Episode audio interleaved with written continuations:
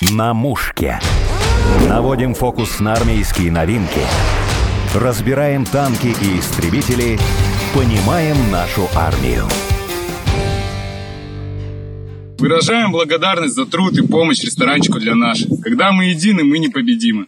Спасибо! На этом видео наши солдаты благодарят команду «Ресторанчик для наших», в котором от души кормят пловом, шашлыками и другими домашними вкусностями.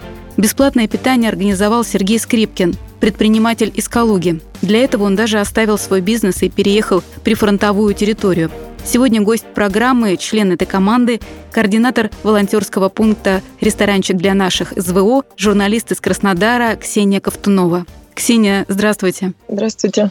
Ксения, ресторанчик для наших сейчас это целое волонтерское движение, но начиналось все с шашлыков на обочине буквально. Ну, сегодня, кстати, ровно год с момента создания э, нашего канала «Ресторанчик для наших ЗВО». Создан он был вдохновителем да, этого канала стал Сергей Скрипкин, это предприниматель из Калуги, который э, в апреле 2022 года поехал на своей собственной машине, загрузился гуманитарной помощью, свежим мясом для для шашлыка. И просто я поехал за колоннами, которые ехали через Калужскую область в зону СВО. Он не знал, куда они едут. В общем, он поехал за ними просто и стал прямо на границе в Белгородской области и начал жарить шашлык. И в мае я увидела про него первый сюжет калужский на телеканале местном. И позвонила ему. Вдохновилась тем, что как бы я сама журналист, я писала материалы про героев тыла, потому что, ну, как каждый, да, наверное, год назад пытался как-то помочь ребятам, и каждый делал то, что у него получается лучше других. Кто-то шил, кто-то вязал, кто-то ушел защищать нашу родину. Вот, и, наверное, здесь в тылу ну, каждый пытался найти свое место. Вот. Я как журналист решила для себя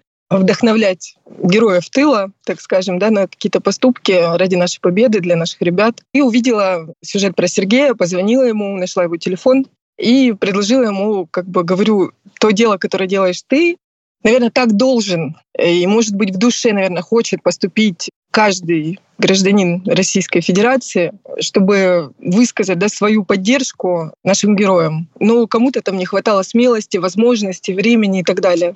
Ну вот, и предложила ему создать э, канал. Он, конечно, человек далекий да, от социальных сетей, он испугался, не понял вообще, что я, кто я, что ему предлагаю. В общем, долго мы с ним там вели переговоры. Вот, ну, естественно, все боялись, да, я боялась ему доверять, он боялся мне, мало ли какие цели и так далее, потому что, ну, как бы и диверсанты, и, в общем, враг близко, так скажем. Вот, поэтому 18 мая мы создали с ним вот э, этот э, телеграм-канал, придумали название, и все, и понеслась.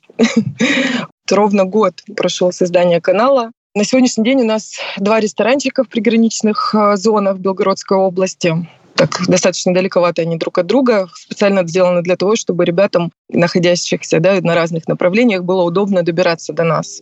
Это не просто да, ресторанчик с горячей пищей, и здесь мы и жарим шашлык. В чем задумка, да, почему Сергей начал именно жарить шашлык с самого начала? Потому что это то, что ребята не могут сами, да, так скажем, добыть в окопах. Конечно, им предоставлялась и пища, это не про кормление солдат, да, это больше про поддержку, про душу, про то, что почувствовать себя как дома, в какой-то домашней такой атмосфере, в домашней обстановке. Жарим шашлык, готовим плов, шурпу, салаты. Сейчас во втором ресторанчике стали делать и специальные завтраки для ребят. То есть ну, то, чего они, естественно, никогда не попробуют на передовой.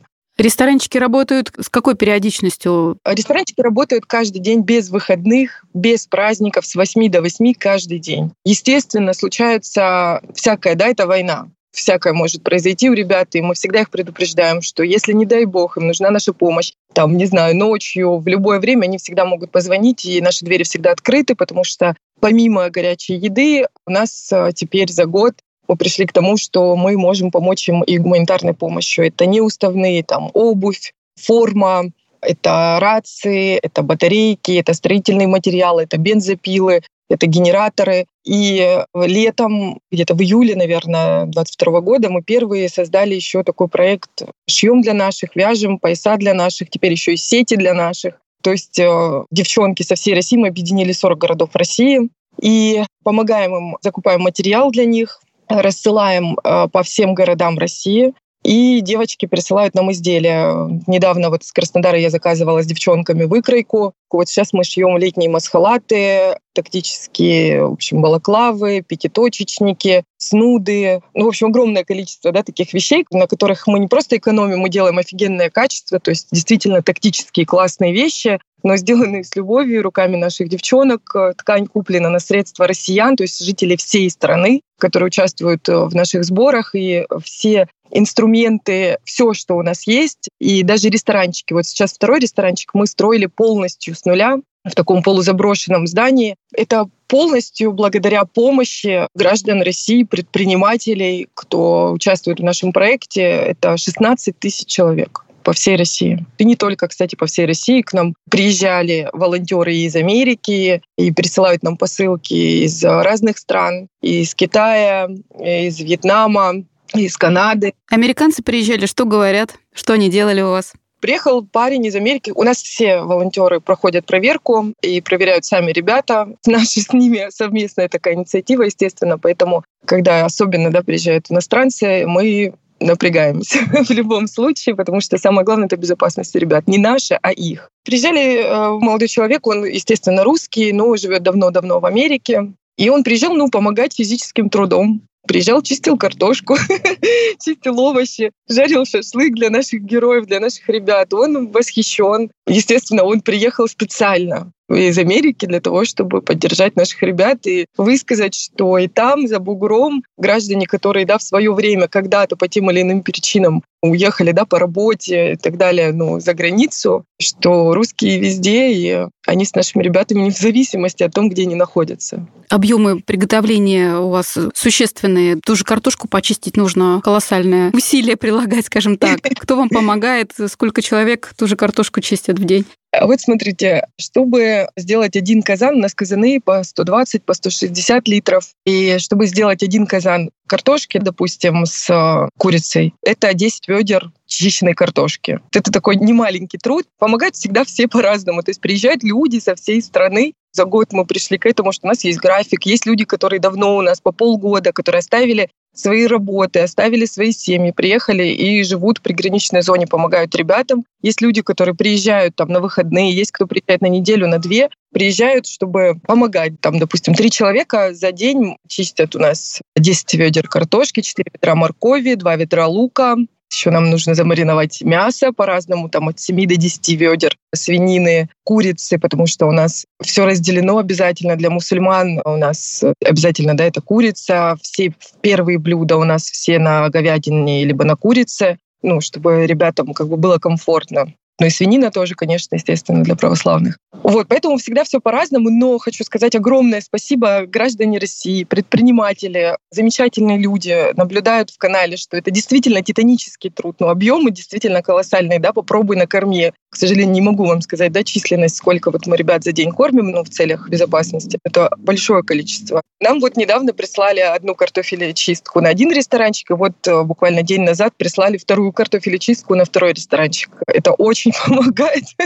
вот. То есть год вычистили вручную, а тут, получается, автоматическая, да, будет помощь? Да, ну теперь только выковыривать глазки, но это огромная помощь, просто, ну, не знаю, колоссальная. Вот просто мы стараемся экономить на всем, что связано как бы с нашим собственным бытом, потому что все потраченные денежки можно, да, вложить в гуманитарную помощь для ребят, в лишние, там, не знаю, там, сколько это, 10, 20, 30 килограмм мяса, Поэтому мы бы сами в жизни бы не купили, да, там, тем более с общих сборов, вот эту картофелечистку. Но люди видят, э, что это колоссальный труд. И, как сами, да, говорят, Наталья, вот, которая покупала картофелечистку, или вот из Тамбова певцы, которые нам привезли картофелечистку крайний раз, они говорят, мы, к сожалению, не можем, да, физически к вам приехать помочь, вот мы хотим помочь вам вот так. Народ э, России не победить, это однозначно. Закупаете продукты, куда ездите?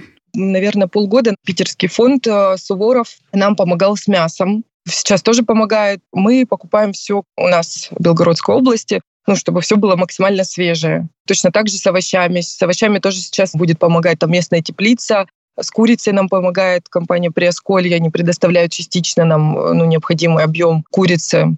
То есть все стараемся поближе для того, чтобы, во-первых, логистика. Даже же машины, вот мы же делаем каждую неделю закупку да, на рынке Тяг Москва, на общие сборы, собираем деньги. У нас есть список, все это очень открыто. То есть мы показываем, сколько что стоит, все чеки публикуем. Добрые жители Москвы, мы называем их ласково москалики, сами так придумали, как бы они. Не обижаются? Нет, не обижаются, но это у нас вот, ну, как бы мы орки, как нас называет враг, мы ну, к этому с юмором очень. И замечательные жители города Москва объединились там, то есть едут на закупку, покупают, все это грузят, мы перечисляем денежки там с общего до счета. Нас уже знают продавцы. То есть, ну, год эта система, да, вот так вот налажена. И машинами отправляем с Москвы в Белгородскую область. Это тоже все бесплатно. Это все предприниматели, частные лица предоставляют свой автотранспорт совершенно бесплатно. Мы не тратим средства там на доставку. Все, что можно сделать своими силами, своими руками, руками граждан России, все, люди откликаются, помогают все это осуществляется. Поэтому, ну, соответственно, и продукты мы тоже стараемся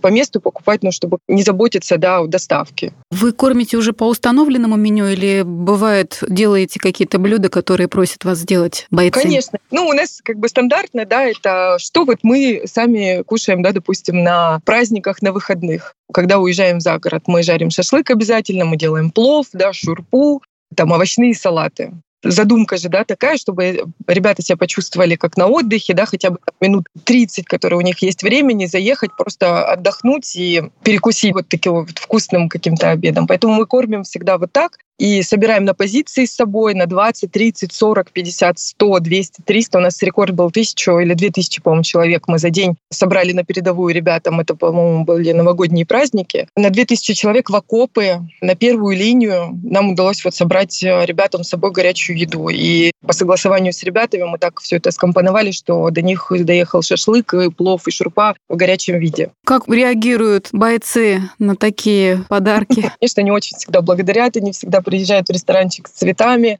Для многих это просто, ну, до слез. Их реакция и наша реакция. То есть, когда мы видим вот эти удивления, часто ребята удивляются, что это все бесплатно, спрашивают, что сколько стоит. Нас это очень сильно всегда обижает, но сейчас мы уже с юмором как бы уже привыкли к этим вопросам. Пытаются расплатиться, переживают там в моменте, хватит ли им денег заплатить. Вот мы смеемся над этим. Ну, наверное, конечно, их это переполняет. Мы помимо вот э, того, что как бы жарим вот основное, да, готовим основное, ребята, помимо того, они помогают и нам, помогать другим ребятам. Те, кто находится не за лентой, у них есть возможность да, каких-то коммуникаций. Сейчас мы наладили буквально недели три. Нам привозят муку, к примеру, да, mm. мы закупаем вареную сгущенку, сахар, соль, и ребята забирают и помогают нам обменивать, так скажем, вот эти вот продукты на горячие пирожки и хлеб. И мы в определенные дни получаем эти горячие пирожки и хлеб. Мы и сами как бы печем пирожки, но в таких там, да, в тысячных масштабах, конечно, мы не можем их производить.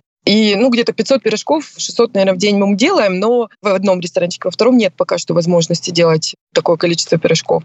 И чтобы отправлять это на фронт, мы расписываем с ребятами, когда вот смогут выехать те или иные группы, чтобы забрать в окопы на передовую вот горячий хлеб, горячие пирожки, помимо даже шашлыка, шерпа и плова. Мы списываемся, созваниваемся, они приезжают, забирают и вот в окопах кушают горячий хлеб, горячие пирожки, от россиян и от других ребят, которые помогают нам. В общем, это такой круговорот э, помощи, взаимопомощи друг другу, полное осознание того, что мы действительно одно целое, вне зависимости от религии, вне зависимости от э, регионов, откуда ребята. Очень много ребят с Кавказа, из республик наших. Ну, это вот действительно ощущение полного единства. То, наверное, как должно было быть давно, но, к сожалению, специальная военная операция объединила нас. Наверное, должно было, к сожалению, так случиться, чтобы мы поняли, что мы одно целое и только так победим. Ксения, вы упомянули про музыкантов. Я видела ролик, где какой-то коллектив пел песни, да, когда бойцы ели. Как часто у вас такое происходит? Это вот был первый опыт. Девушка с Белгородской области, Мила, она организовывает концерты, вышла на меня, наверное, в декабре и предложила попробовать. Мы как бы, конечно, подстраиваемся под фронт. Я напоминаю, что мы очень близко стоим к границе, координируемся с ситуацией по безопасности. Вот когда стало более-менее безопасно, первый раз мы в один ресторанчик пригласили, это Тамбовская группа. Ребята приехали, сначала просто, да, вот посмотреть, чем мы занимаемся, потому что, ну, естественно, доверие, да, момент. Вот, то есть люди приехали в один ресторанчик, исполнили песни, ребята в восторге вообще, просто, просто в восторге. Это вот был первый опыт. И весной этого года. И вот э, под 9 мая, 10, по-моему, или 11 числа ребята приехали с концертом во второй ресторанчик. Вот как раз они привезли картофель и чистку, привезли гуманитарную помощь, там продукты питания, там консервацию для ребят. И это действительно, да, получился вот такой вот небольшой праздник. Ну, хотя бы 20-30 минут, у кого сколько есть времени, вот они погрузились вот в эту атмосферу. Стараемся все снимать. Для чего? Для того, чтобы ребята, у которых там есть где-то связь, чтобы они понимали, что вот совсем рядом. Вся Россия действительно с ними. Ксения, а как удается координировать работу волонтеров, если такой вот большой объем работы? Вы сказали, что ресторанчик гораздо больше, чем первый мы все объединены одной целью. Ресторанчик народный. Да? Сергей там находится постоянно. Я езжу 10 дней дома, 10 дней там. Когда я приезжаю, Сергей уезжает домой отдыхать как бы я больше да, там, за закупки, за поставки, координация, чего нам нужно, что не нужно, за проекты шьем для наших, сети, плетем, вяжем, вот, вот эту вот да, историю. То есть Сергей как бы там на месте находится больше, да, чем я. Но координировать как таковое именно самих волонтеров и все остальное, ну, мы все объединены одной целью. То есть каждый человек знает, что делать. Не, у нас, конечно, естественно, уже есть и график. Это тоже вот эта девушка из Краснодара, София, она с первых дней с нами, она администратор, она вот отвечает у нас за графики, сделала табличку, отмечает туда приезжающих, уезжающих, ну, чтобы не было путаницы, чтобы хватало спальных мест, образно да, говоря, элементарных каких-то вещей, чтобы мы понимали, где нужно сейчас больше мужчин на первом или на втором ресторанчике, потому что мужских рук всегда не хватает, потому что мужчины, как правило, либо сейчас на фронте, либо зарабатывают денежку, да, чтобы помогать. Это нормально. Вот, у женщин больше свободного времени, конечно, больше приезжают женщины помогать. Вот, поэтому мужчины у нас на вес золота, мы распределяем, где нужна больше сейчас физическая помощь, вот э, как-то так. Ну, все само вместе да, аккумулируется за счет того, что у нас у всех одна цель. Вот, поэтому, так скажем, управлять ничем не приходится. Вот так. Ксения, вы рассказали про русского американца, который приехал к вам помогать. Какие еще истории у вас? О ком есть рассказать? Откуда приезжают, что говорят? Ольга из Москвы и Лариса из Челябинска. Они у нас э, полгода. Они приехали вот в таком, знаете, состоянии раздрая. Я их очень хорошо понимаю, потому что сама ровно год назад была в таком состоянии, очень была рада, что Сергей согласился создать канал, потому что я не знала, как помочь. Мне очень хотелось помочь. И я знала, что нужно что-то делать, и сидеть на месте я не могла. И вот эти люди приехали в октябре прошлого года, оставив все. Ольга уволилась с работы, Лариса тоже. У них у всех есть семьи, у них есть дети, есть внуки. Они пенсионеры. Это люди, работающие, приехали на пару недель помочь в ресторанчике и просто остались. И живут здесь, в приграничной зоне, да, уже полгода. И по-другому они просто не могут. Да, был период, Ольга уезжала там на неделю, и через неделю просто она звонит, говорит, я не могу. Реальная жизнь там. Я нужна там, и все. И она приехала. Про Андрея из Москвы, который точно так же. Мы начали строиться, он приехал тоже на неделю помочь. Мы вот в этой всей пыли, грязи, там белим, красим стены, я же говорю, восстанавливали почти заброшенное здание. И он говорит, я не могу. Нет, он уехал, прошло три дня, мы утром идем открывать ресторанчик, я смотрю, Андрей стоит. Я говорю, ты что? Он говорит, я не могу, потому что я здесь нужен, и все. Вот такие случаи. Была посылка у нас э, из Канады, из Великобритании у нас есть э, женщина с супругом, они нам очень помогают, присылают посылки, помогают денежками. Это очень до мурашек, да, когда ты получаешь посылку с э, страны, которая, казалось бы, сейчас, так скажем, по другую сторону да, баррикад. И ты получаешь это теплое письмо. Каждое послание, оно подписано. В каждой посылке письмо с пожеланием для ребят донести, что вот мы находимся в Великобритании, живем здесь уже достаточно долго, да, то есть это практически там, не знаю, 20 лет, 15, то есть люди, которые давно-давно там живут, и, казалось бы, они могли бы, да, перенять, так скажем, традицию современного европейского и западного общества, ну, они русские, и они за нас. И вот, вот эти вот послания с другого конца планеты даже, с поддержкой, с любовью, с заботой, вот этим патриотизмом, ну, это просто не передать. Также у нас есть э, телеграм-каналы, которые нам очень помогают, э, с которыми мы дружим. У нас произошла такая история, она, наверное, очень была важна. То есть парень, Рубра, его звали Паша, помогал, вел небольшой телеграм-канал, он нас всегда поддерживал, и он э, в августе погиб. Так случилось, так произошло несчастный случай. Так совпало, что буквально через пару дней ребята нам дарят кошку из окопов, э, привезенную с Украины, которую они там где-то спасли, кота. И мы его назвали Рубра. И вот с нами, ну, в честь вот этого парня, который нам помогал. Вот с нами вот живет вот такой символ помощи. Что бы ни случилось, мы всегда будем помнить о тех людях, и о ребятах в том числе, которых нет, но которые помогали. покойный Сергей Пускипалис. В свое время в августе тоже вот канал «Взвод». Андрей на нас вышел, очень поверил как бы в наше дело, проникся, вышел на Сергея Пускипалиса, и Сергей Пускипалис подарил нам шатер который по сей день стоит, мы так его и называем, шатер от Сергея Пускипалиса. Каждый день произносим эту фразу, да, где там что-то ищем, всегда ты в шатре Пускипалиса посмотри. Ну, это очень пробирает, да, внутри человека нет уже с нами, но он помог нам, и как бы вот мы его по сей день помним, и вот он нам подарил шатер и должен был в сентябре приехать готовить плов, шурпу для ребят. Он сказал, что у него есть уникальный рецепт, он там видео присылал нам с пожеланиями, с словами поддержки, что как бы вот вы классное дело делаете и так далее. И вот буквально за 4 или за 5 дней до того, как он должен был к нам приехать, он погиб. Вот такие вот, наверное, истории. Ксения, расскажите о себе. Вы журналист. Сейчас хватает времени для журналистской работы? Вы сказали, что 10 дней ездите в Белгородскую область, 10 дней в Краснодаре. Я уволилась ровно год назад, потому что когда все это закрутилось, завертелось, я просто поняла, что не будет хватать времени. Вот я как сейчас помню те ощущения год назад, когда мы создали ресторанчик, да, и начали приходить люди, начало все организовываться, место там нам дали первое, то есть началась первая стройка, вот эти все моменты. И я просто поняла в один момент, да, карьера — это хорошо, и у меня 13 лет непрерывного стажа работы журналистом, и в основном я работала над социальными проектами, над патриотичными, над политическими проектами предвыборные кампании там, и так далее. Я активист Общероссийского народного фронта была. И как-то ценности немного поменялись в плане того, что у меня четко было осознание, что если я могу это сделать, я знала, что это в моих силах, то надо делать, потому что это сейчас важнее, чем карьера, чем работа, чем деньги, чем какие-то поездки, возможности и так далее. Вот все, я в один день написала просто заявление, уволилась. И вот я год без работы, но я ни дня не сижу. Вот мы с вами даже разговариваем, у меня уже 14 неотвеченных звонков, потому что что-то там где-то надо купить. Сергей выходит на связь, звонит там, что-то надо посоветоваться, что-то надо приобрести, что-то нужно узнать, посчитать, кому-то позвонить. То есть даже 10 дней, находясь дома, я всегда на связи, всегда.